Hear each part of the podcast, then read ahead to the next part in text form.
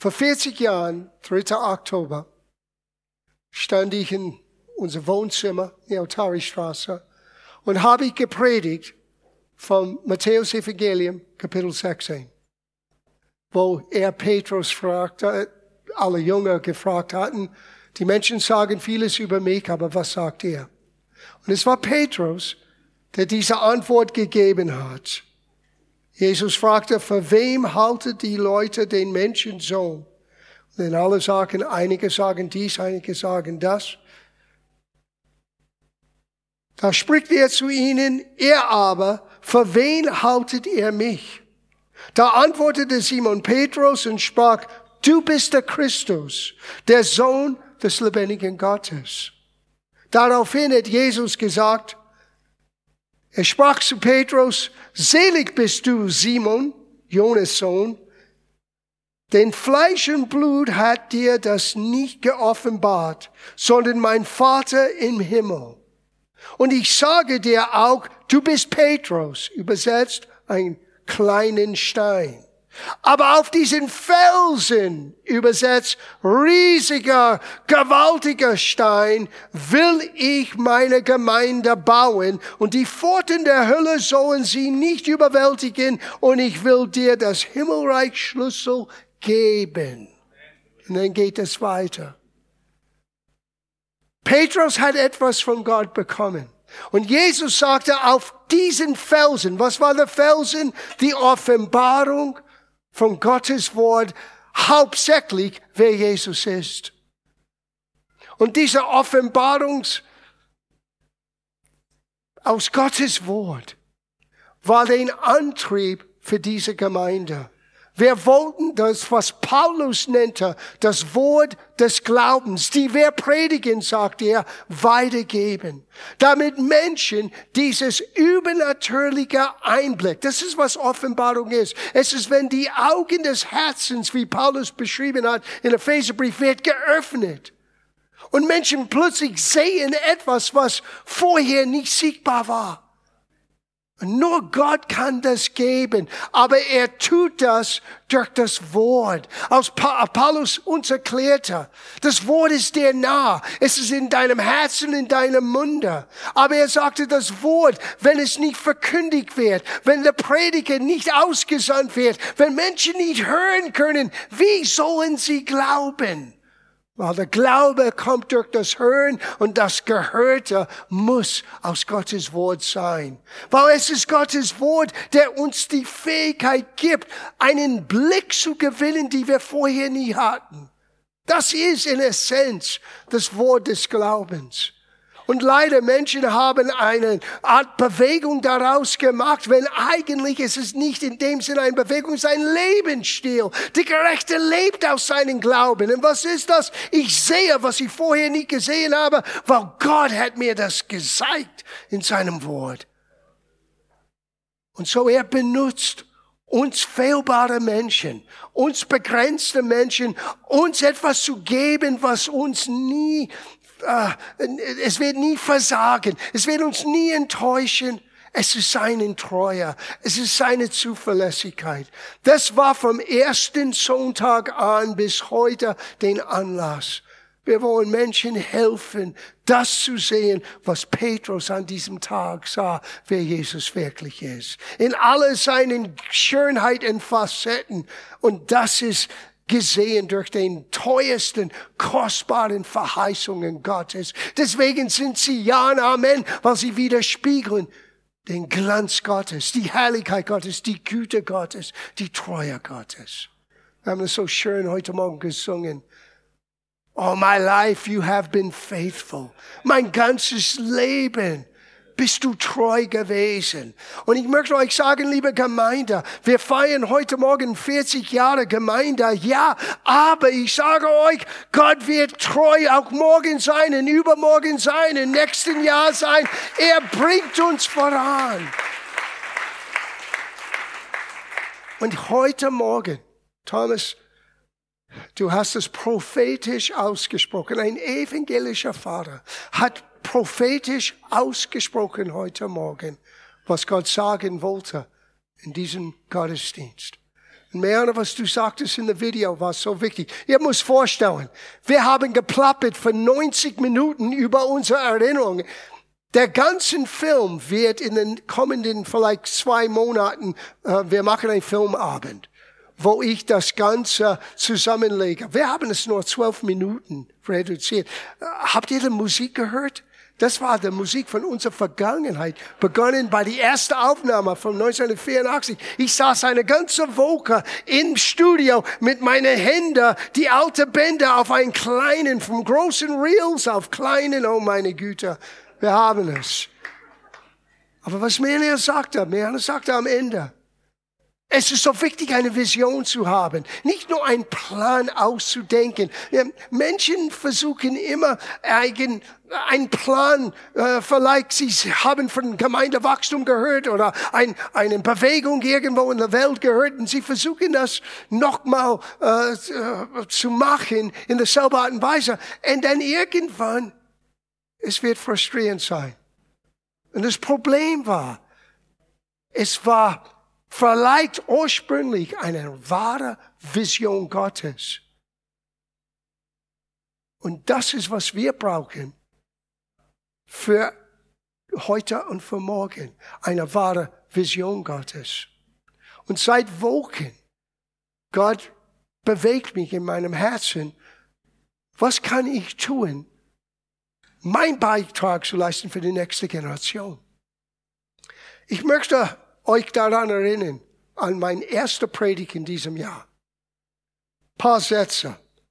Wir haben über 40, den Saal 40 gesprochen. Ein Blick auf den Saal 40 in der Bibel ist faszinierend. Es wird 146 Mal erwähnt. Es bedeutet eine Zeit für Gott, Neues zu gründen, in dem, was er geschaffen hat. In der Heiligen Schrift bedeutet es neues Leben, neues Wachstum, Transformation, einer Wechsel von einer großen Aufgabe zu einer anderen großen Aufgabe und so weiter. So, wir wollen nicht hier stecken bleiben in diesem Gottesdienst mit Danke, was war. Das tun wir. Danke, Jesus. Wir blicken jetzt nach vorne. Und das vorne ist etwas, was nur Gott geben kann. Das, was Jesus Petrus sagte, Fleisch und Blut hat er es nicht gegeben. Now, hinter der Kulisse, der Corona hat uns sehr herausgefordert, aber hat uns auch mit sich Segen gebracht. In allem kann Gott wirken. Es bewirkte in uns eine Möglichkeit, damals hauptsächlich mit, mit Zoom-Meetings, mit einigen in den Gemeinden für die nächste Generation besser kennenzulernen und zu arbeiten. Und seit drei Jahren ist auf gewissen Ebenen zusammen, etwas zusammengewachsen. Und Mean und ich, wir haben mit den jüngeren Generationen viel Zeit verbracht, alles, was wir heute erlebt haben und, und was wir in der Video und durch viele ähm, Begrüßungen gehört haben, weiterzugeben, weil es war so wichtig, dass sie unser Wertegang auch verstehen können. Aber etwas hat gefehlt und es ein bisschen in meinem Herzen, ein bisschen unruhig war.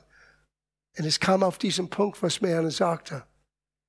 Vision, die nur Gott geben kann. Licht, die nur Gott geben kann. Und einiges, was Gott gibt, er gibt durch sein Wort, aber er gibt durch seine Zuteilung seines Geistes. Ich möchte euch aufmerksam machen über ein paar Punkte. 4. Mose 11, Vers 10. Moses ist in einer prekären Situation. Er ist überfordert. Die Arbeit ist zu viel für ihn. Und er geht zu Gott. Und Gott gibt ihm ein Stück Weisheit. Moses hörte, wie die Israeliten Familien vor ihren Zelten standen und jammerten. Und der Herr wurde sehr zornig. Da wurde auch Mose ungehalten. Und er fragte den Herrn, warum behandelst du deinen Diener so schlecht? Ja, Mose fühlte sich ein bisschen schlecht behandelt, weil was soll ich mit all diesen Leuten tun? Und sie meckern und die kommen ständig zu mir und das war deine Idee. Das habe ich Gott öfter gesagt. Das ist deine Idee und warum muss ich das ausbaden? Aber hör die Antwort. Gott lässt uns nie in Stich und lasst uns nie alleine. Vers 16. Der Herr sprach zu Mose, versammelte damals 70 von den Führern der Männer Israels, von denen du weißt, dass sie Ältesten und Vorsteher des Volkes sind, lass sie zum Zelt Gottes kommen, zu dem Ort, wo Gott sich uns offenbart. Sie, wenn wir zusammenkommen, wo zwei oder drei versammelt sind, Jesus sagte, da bin ich. Er ist hier heute Morgen. Hier ist ein Ort, wo Gott sich zeigt, wie er wirklich ist. Bring sie dort. Ich werde herabkommen und dort zu dir sprechen. Ich werde ein Teil von dem Geist, der auf dir ruht, nehmen und auf sie legen. Hey, das kannst du nicht mit menschlichen Worten vermitteln. Das ist etwas, was nur Gott geben kann. Ich gebe euch noch ein Beispiel. Josua mit Mose. 5. Mose 34, Vers 9. Josua aber, den Sohn Nuns, war mit dem Geist der Weisheit erfüllt, denn, denn Mose hätte seine Hände auf ihn gelegt und die Kinder Israels gehorchten ihm und handelten so, wie der Herr es Moses geboten hatte. Es gab eine Übertragung. Josua war immer dabei. Josua hat vieles gelernt, vieles gesehen. Aber es bräuchte eine Übertragung, eine Zuteilung, die Gott geben könnte. Um Josua eine Vision, ein Siegweise, eine Offenbarung zu geben bezüglich seinen Plan und Absicht mit das Volk Gottes. Und die Fähigkeit, das weiterzubringen für die nächste Generation. Gott sagt, du hast viel Zeit verbracht, John. Du und Meana, wir haben vieles ges gesprochen, aber jetzt bin ich dran. Das war das erste Mal, er sagte, jetzt bin ich dran. Jetzt muss ich etwas weitergeben, was wir nicht menschlich geben könnten.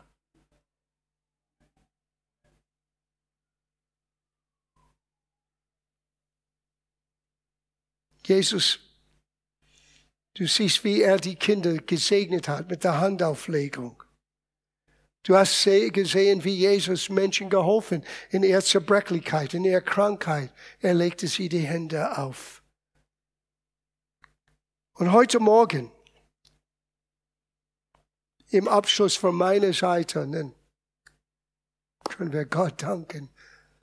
Ich möchte für unsere jetzige Leidenschaft beten aber mit diesen Gedanken. Gott wird euch etwas geben, was vorher nicht da war. Gott wird in euch ein Stück von das, was uns vorangebracht haben, in euch hineinlegen. Dinge, die vorher, ich sage euch, mit denen ich bete heute Morgen, einige wissen es, einige wissen es nicht. Ich werde euch hier vorne rufen. Er wird etwas beginnen zu sehen, was er vorher in diesem Licht noch nicht gesehen habe.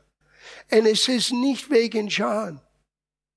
Es ist nicht wegen Meana. Es ist wegen was Gott gibt. Weil ohne diese Zuteilung, wir werden in der Vergangenheit stecken bleiben und nur den good old days feiern und sagen, wie toll es war.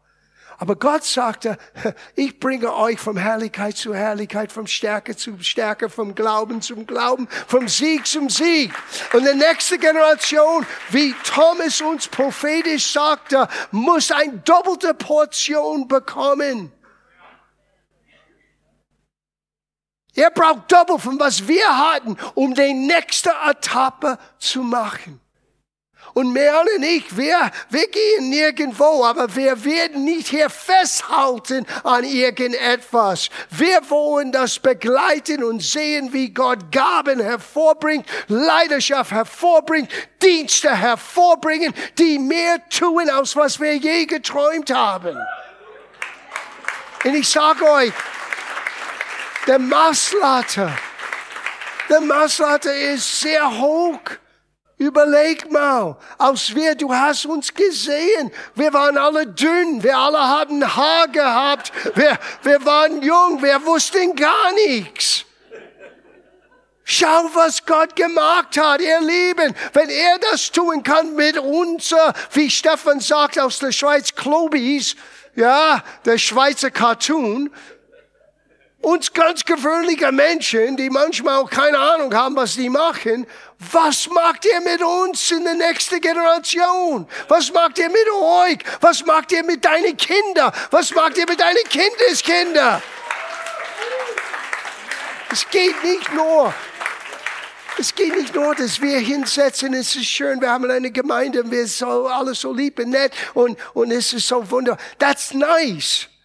Aber es geht um, was Gott tun möchte, weil es gibt so viele Menschen, die hoffnungslos sind. Und du bist die Hoffnung auf ihre Hoffnungslosigkeit, weil Christus in dir, die Hoffnung, der, der Hoffnung der Herrlichkeit Gottes, muss erlebt sein.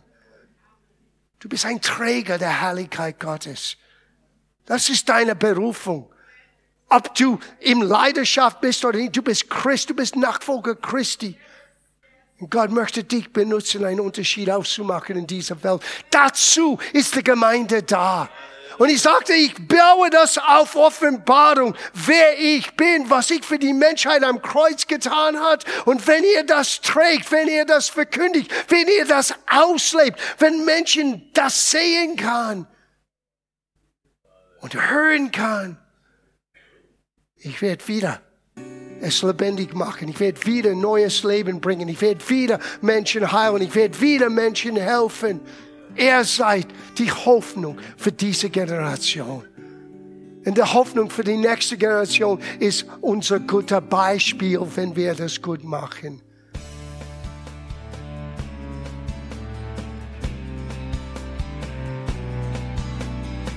Liebe Zuhörer, das war ein Ausschnitt eines Gottesdienstes hier im Gospel Life Center.